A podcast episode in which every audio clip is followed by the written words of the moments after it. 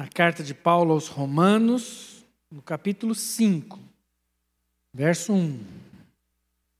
Tendo sido, pois, justificados pela fé, temos paz com Deus, por nosso Senhor Jesus Cristo, por meio de quem obtivemos acesso pela fé a essa graça na qual estamos firmes e nos gloriamos na esperança da glória de Deus. Não só isso, mas também nos gloriamos nas tribulações, porque sabemos que a tribulação produz perseverança. A perseverança, um caráter aprovado. E o caráter aprovado, esperança. E a esperança não nos decepciona, porque Deus derramou seu amor em nossos corações por meio do Espírito Santo que ele nos concedeu. Amém? Esse texto é maravilhoso. Ele praticamente fala por si só. Ele diz: justificados pela fé, temos paz com Deus. Podemos ir embora, já está resolvido o nosso problema, né? Justificados pela fé. O texto não diz é possível que você tenha paz, talvez você tenha paz. Olha, justificados pela fé, você pode alcançar a paz. Não. O texto é claro. Justificados pela fé, nós temos paz com Deus. É interessante que é, porque temos essa paz, o texto diz, porque nós temos essa paz que obtivemos pela fé, e nessa graça nós estamos firmes, nos gloriamos na esperança da glória de Deus. E a palavra que eu queria trazer para nós é uma esperança que não decepciona. Uma esperança que não decepciona. É, é, é dessa fé que não vem de nós, mas como o texto diz, é uma graça de Deus sobre nós, que gera em nós uma convicção, uma certeza de que estamos em paz. Quando nós olhamos para o sofrimento humano,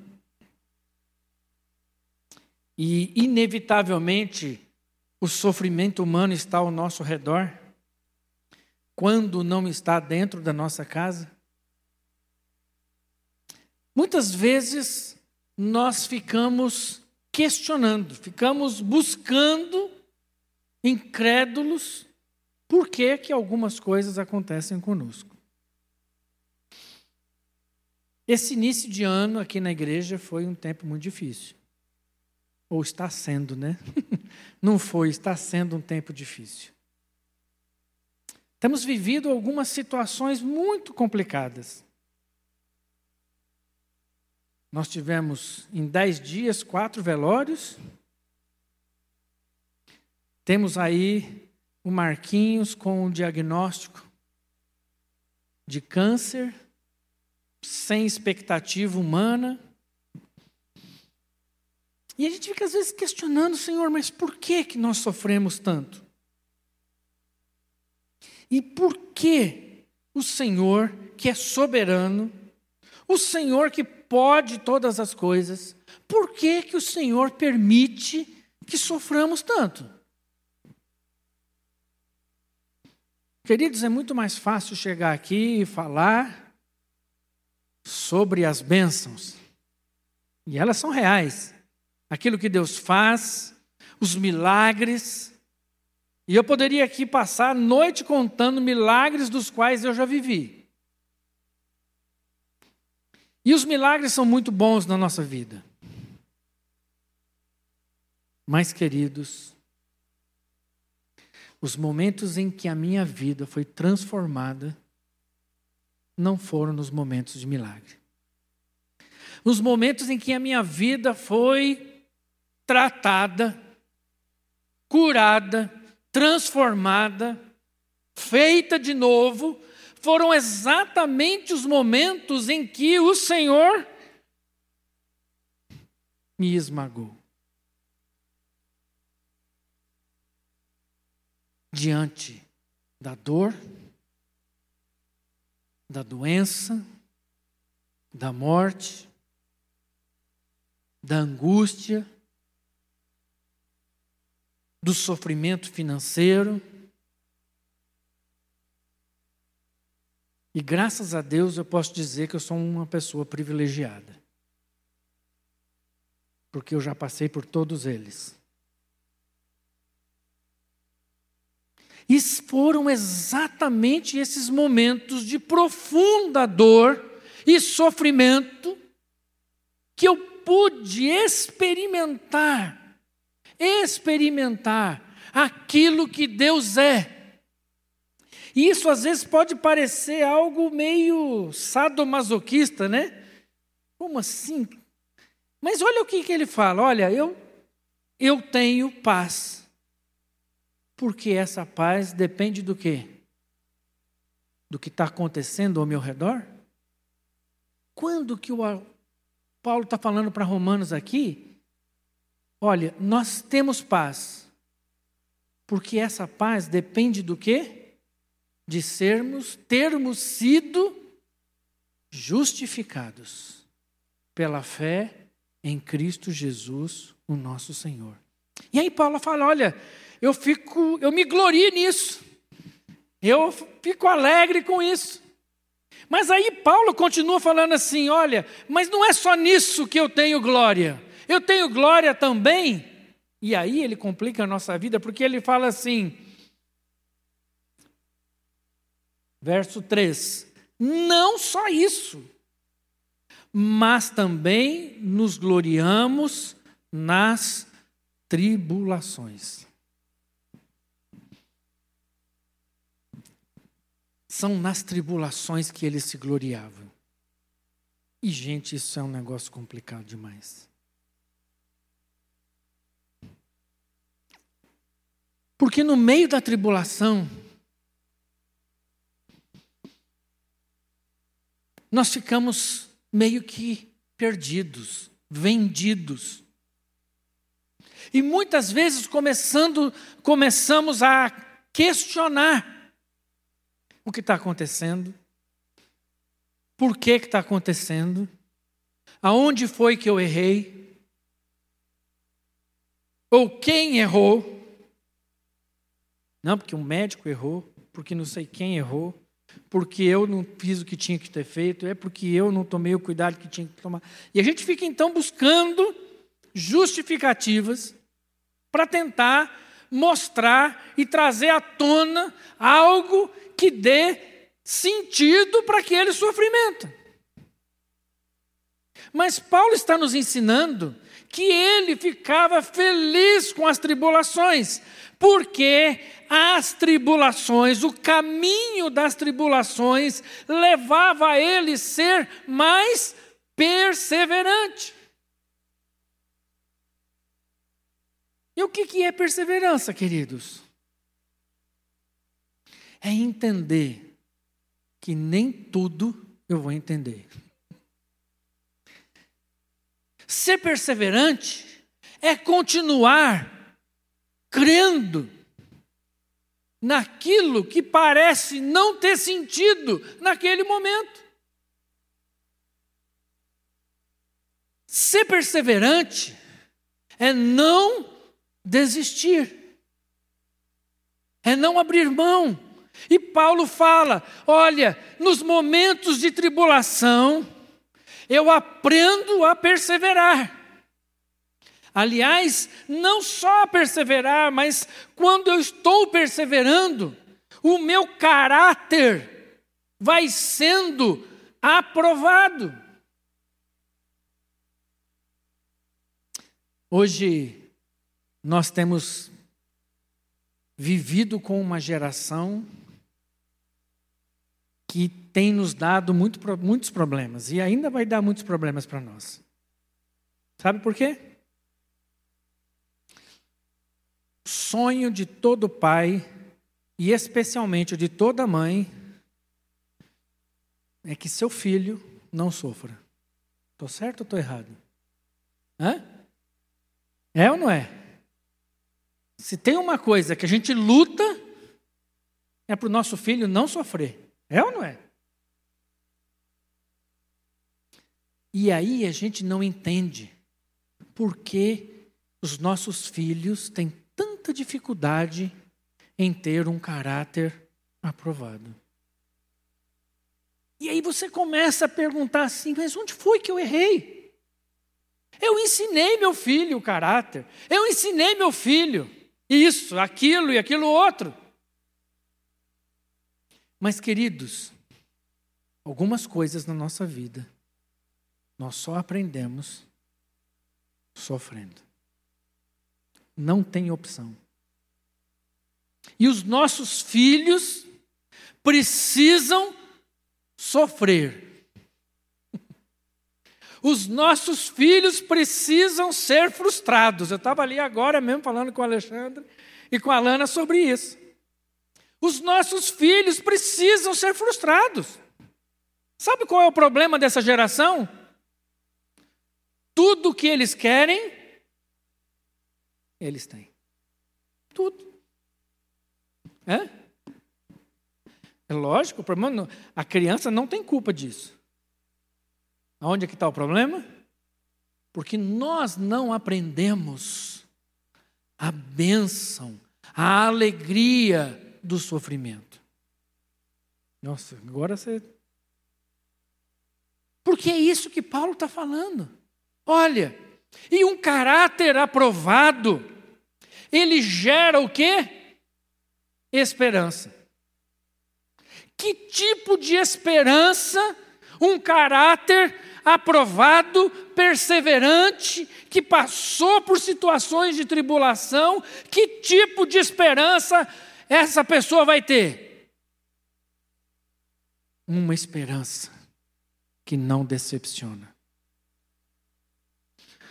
Qual é a única esperança que nunca vai nos decepcionar? Hum? Pode falar alto. É Cristo Jesus. É impressionante porque muitas vezes nós estamos criando os nossos filhos tão cheios de si, tão cheios de suas vontades, tão cheios de vocês deles mesmos, que simplesmente eles não sabem lidar com o sofrimento. Sofrer é bom, queridos? Hã? Não fala que é bom, porque não é não. é muito ruim. Um dos momentos mais difíceis da minha vida foi quando o meu filho, com 15 anos de idade, teve 11 paradas cardíacas numa noite.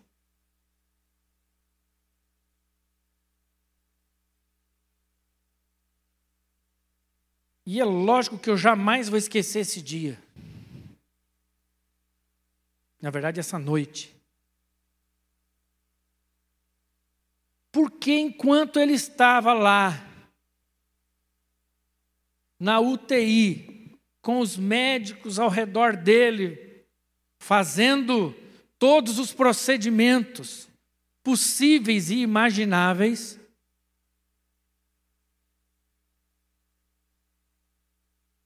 Eu estava lá embaixo, consciente de que muito provavelmente meu filho não passaria daquela noite.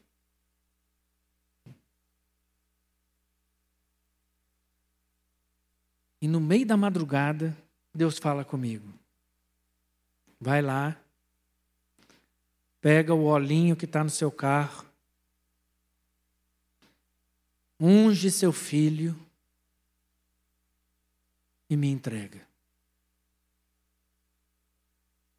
Vai lá. E eu fiquei relutante com aquilo. Falei, Senhor, o senhor sabe, eles não vão deixar eu entrar. E aí Deus falava comigo assim: Não é por isso que você não quer ir. É porque você não quer entregar. É porque você não quer passar pela dor do sofrimento de ter que enterrar seu filho. Vai lá. E eu fui, pedi para o médico que eu precisava de um minuto com o meu filho. Um minuto. E o médico falou: pode vir. Porque o médico já estava assim, quase desistindo. Quando eu entrei lá, ele já tinha tido sete paradas cardíacas. E então eu fiz a oração mais difícil que um pai pode fazer. Senhor, esse filho não é meu. Senhor, esse filho é teu. Muito obrigado pelo tempo que o Senhor permitiu que eu estivesse com ele. Agora eu entrego, eu dedico ao Senhor como oferta suave na tua presença. E saí. E aí vocês podem imaginar como foi o resto daquela noite. E cada vez eu estava ali na recepção do hotel, do hotel, do hospital. Cada vez que o telefone da recepção tocava, eu pulava. E nada, ninguém me chamou. Quando foi seis, sete horas da manhã aproximadamente, seis e meia, sete horas, desce um bagaço de médico.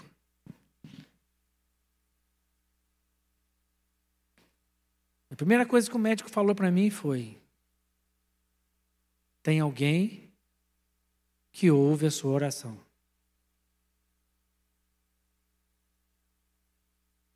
E eu, e eu falei: que, que aconteceu? Ele falou: é, depois que você saiu, ele teve mais seis paradas cardíacas. E a gente estava desistindo, porque não tinha mais o que fazer. E a gente estava muito preocupado, porque isso poderia ter sequelas enormes. Mas, incrivelmente, ele estabilizou. Ele estabilizou. Nós não sabemos o que vai acontecer. Mas ele estabilizou. Para resumir a história, ele está bem, está com 31 anos hoje. E sabe, queridos, sabe qual foi a hora que eu mais aprendi com Deus? Não foi o dia que eu tirei ele do hospital. Não foi o dia que eu tirei ele do hospital. Quando eu mais aprendi com Deus, foi aquela noite. Em que tudo estava perdido. Que não havia o que fazer. Naquela noite, no vale de sombra e de morte,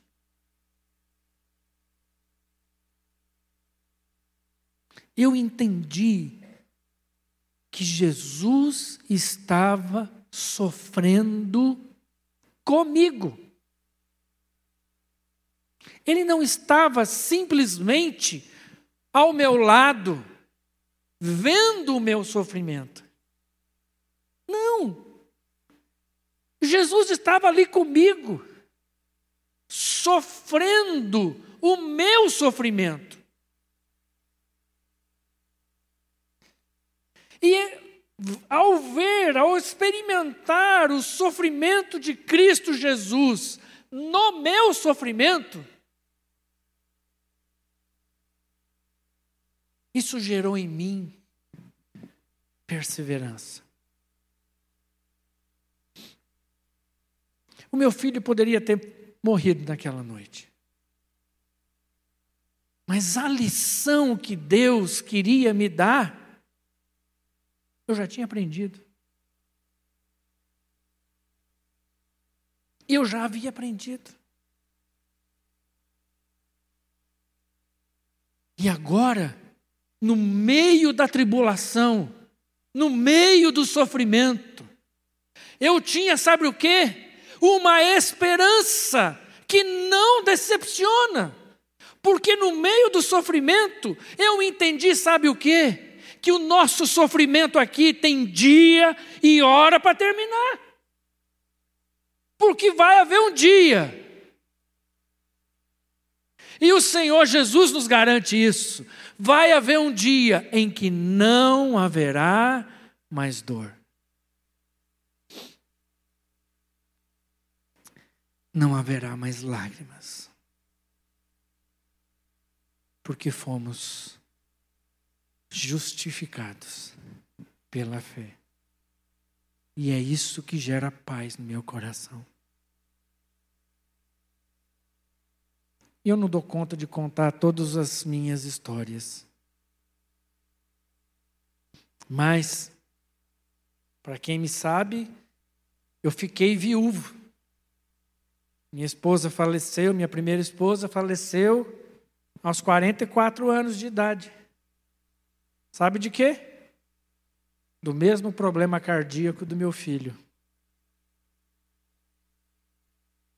E eu vivi de novo com ela todo esse tempo de sofrimento. 60 dias de UTI. Fila de transplante, todo um estresse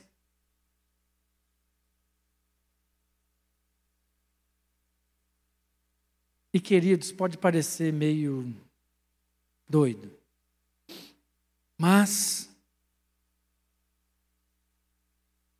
porque eu havia experimentado aquele sofrimento com o meu filho. A minha experiência com a minha esposa foi completamente diferente. Porque quando o Senhor me disse: Agora chegou a hora de entregar sua esposa para mim, eu não relutei mais. E quando o Senhor falou para mim: É hoje.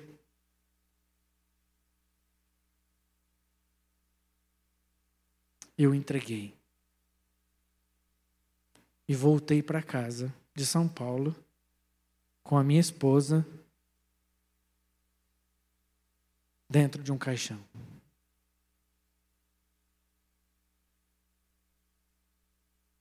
Mas sabe, queridos, eu louvo ao Senhor pelas minhas tribulações. Sabe por quê? Porque isso tem gerado no meu coração perseverança.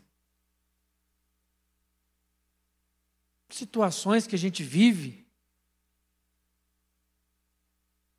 tristeza pelos quais nós passamos, desafios financeiros, desafios outros.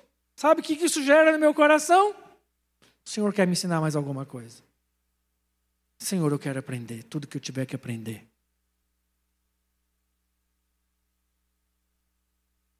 E é muito bom saber, é muito bom saber que a esperança que todo o processo de tribulação gera na vida, na nossa vida, é uma esperança que nunca vai nos decepcionar. Pode nos frustrar. Porque é muito ruim voltar com a esposa no caixão. É muito ruim. É muito ruim você entrar no avião e saber que a sua esposa está na carga. É muito ruim você ter que ir no aeroporto, lá no lugar onde eles despacham carga, e buscar a sua esposa. É muito ruim. Mas uma coisa eu tenho certeza.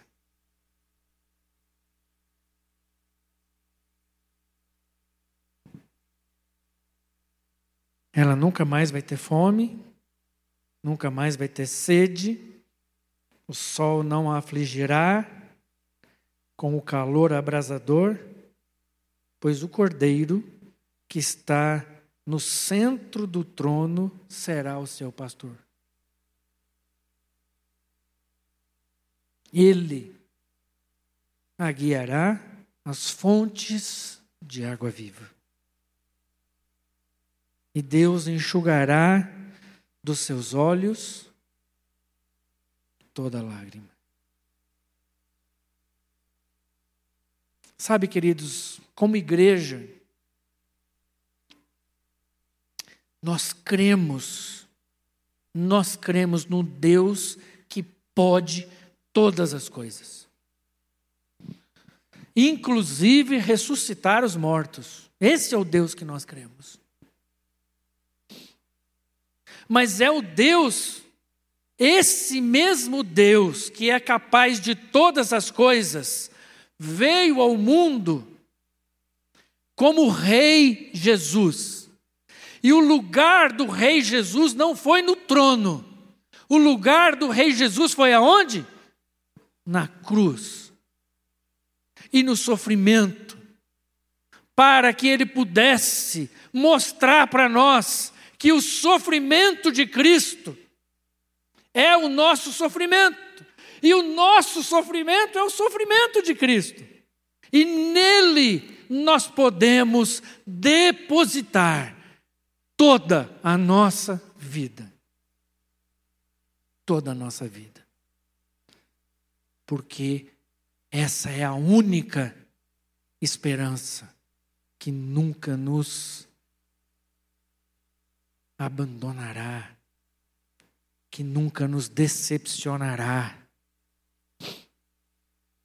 É a única esperança na qual nós podemos depositar a nossa vida, a vida dos nossos filhos, a vida da nossa esposa, do nosso marido na plena convicção de quem Ele é.